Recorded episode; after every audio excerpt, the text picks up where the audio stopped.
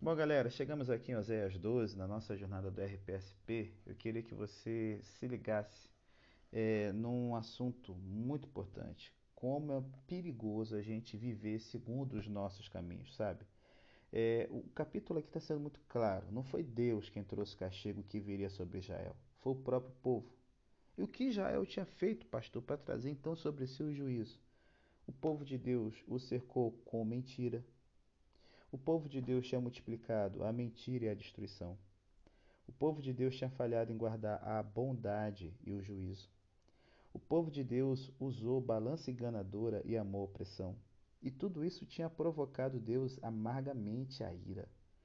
O Senhor é, havia dito que ia deixar ficar sobre o seu povo sangue e cair e fazer cair sobre o, ele o opróbrio, a vergonha que eles mesmos haviam semeado durante a vida, sabe?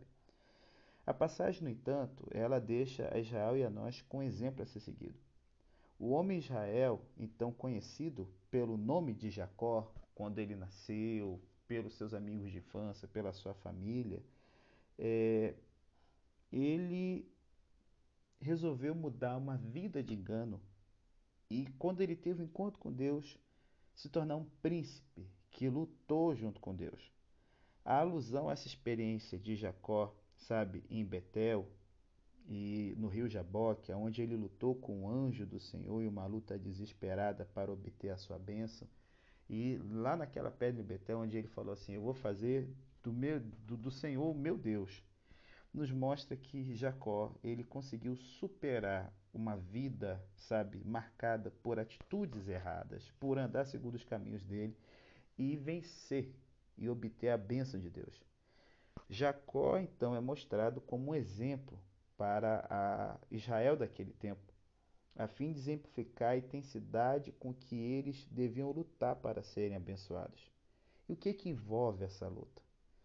No tempo de Oséias ou no nosso tempo, para obter a bênção de Deus, o que precisamos fazer é converter-nos ao nosso Deus, guardar a bondade e ter em mente o juízo de Deus e esperar sempre que Ele é o técnico em que, quando for necessário, Ele vai entrar para poder ajustar o que está dando de errado na tática da nossa vida.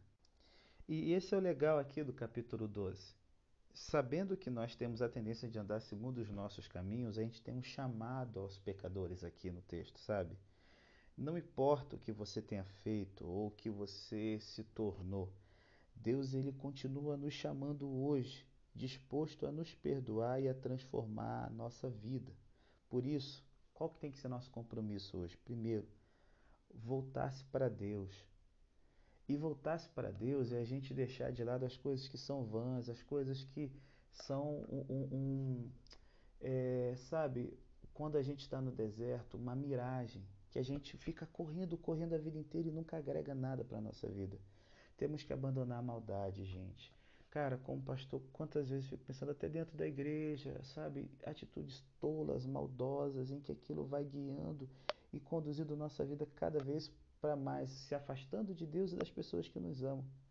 E terceiro lugar, a gente tem que rechaçar o compromisso que a gente às vezes possa ter com amigos que estão levando a gente para o buraco. Cara, passarinho que anda como cego acorda de cabeça para baixo. Então, tomando essa decisão, a gente agora vai viver com lealdade e uma vida correta, sabe? A gente vai deixar os caminhos da opressão, a gente vai abandonar as obras de maldade e agora a transformação é de uma vida que sempre confia em Deus. A gente já não vai mais confiar, como diz aqui o verso 3, sabe? A gente não vai mais confiar na nossa astúcia. Não, a gente vai lutar com Deus. A gente não vai confiar no nosso próprio poder. Jacó aqui, lutando contra o anjo, a astúcia que ele sempre usou para enganar seus irmãos não funcionou. A força que ele sempre teve como pastor foi embora porque ele estava diante do sobrenatural.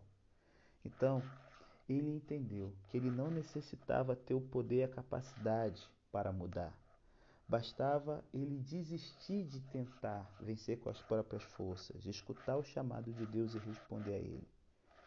O poder de Deus e a sua força iam o transformar e agora o guiar por caminhos novos. não mais enganando e tretando, mas um caminho que ele ia ver que era um caminho que as coisas iam sair muitas vezes do controle dele, mas que ia terminar de uma forma muito melhor do que ele sonhou e imaginou. Gente, esse desafio continua de pé para a gente hoje. Se a gente vai tentar usar como Jacó nossa astúcia ou força, ou se a gente vai se tornar um Israel, isso é uma coisa que depende de uma decisão nossa. Decida pelo certo. Pensa nisso e até amanhã, se Deus quiser.